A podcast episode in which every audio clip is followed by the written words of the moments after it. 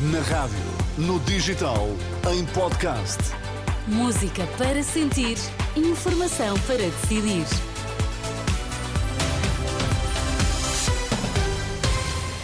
Notícias para ouvir agora na Renascença. Vamos saber quais os títulos em destaque nesta edição das quatro. Contas do Futebol Clube do Porto foram aprovadas pela maioria dos sócios presentes na Assembleia. Acesso à A6 no sentido Espanha-Portugal está cortado até às 7 da manhã.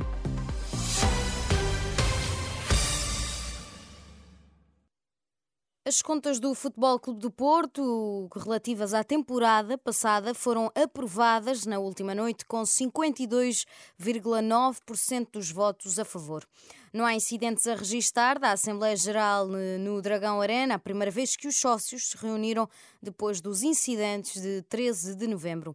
André Vilas Boas foi o principal protagonista da reunião magna, tanto durante em que foi alvo de críticas e aplausos, como no final como conta a jornalista Inês Braga Sampaio. André Vilas Boas vai oficializar a candidatura à presidência do Futebol Clube do Porto em janeiro. O presidente Jorge Nuno Pinto da Costa é o, é o presidente dos presidentes do Futebol Clube do Porto e eu mantenho uh, convicto uh, para avançar para as eleições. A apresentação da minha candidatura é uma mera formalidade e, uh, e isso será feito em, em janeiro. Anúncio feito esta noite à saída do Dragão Arena após uma reunião magna de opiniões dispares, mas sem incidentes, com menos pessoas do que era esperado 819.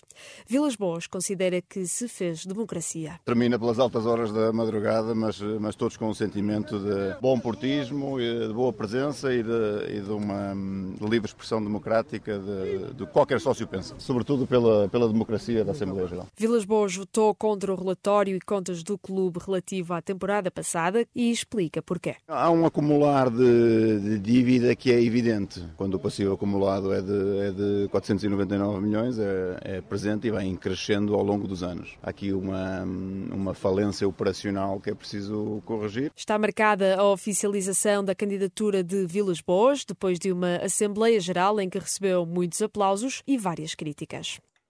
Uma peça da jornalista Inês Braga Sampaio, ela que esteve em reportagem uh, e a acompanhar esta Assembleia uh, do, do Futebol Clube do Porto. E também ainda sobre o futebol, na Liga dos Campeões, o Benfica perdeu na última noite, aliás, não perdeu, empatou por 3-3, um jogo que estava a vencer ao intervalo por 3-0, três golos de João Mário e no final o técnico Roger Schmidt queixou-se da arbitragem e negou que a equipa tenha entrado adormecida na segunda parte.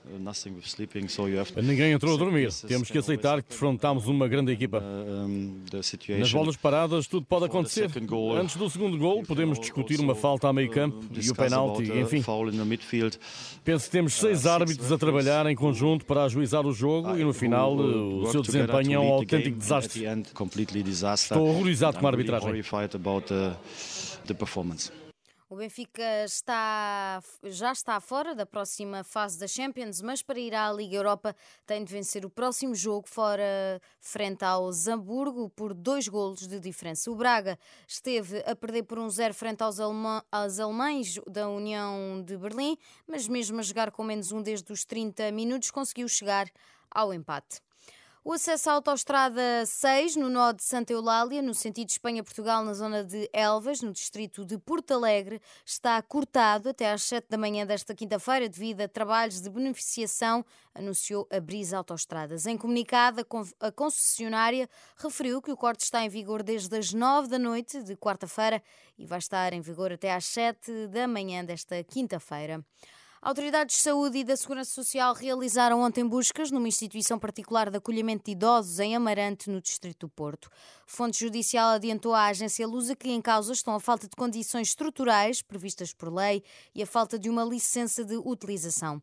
Não foi divulgado o nome da instituição e o processo teve origem numa denúncia anónima. Antigo secretário de Estado norte-americano Henry Kissinger morreu esta quarta-feira em casa, de acordo com um comunicado publicado no site oficial. O ex-chefe da diplomacia dos Estados Unidos tinha 100 anos. O lendário e controverso diplomata manteve-se ativo até ao fim da vida, apesar da idade avançada. As causas da morte ainda não foram reveladas.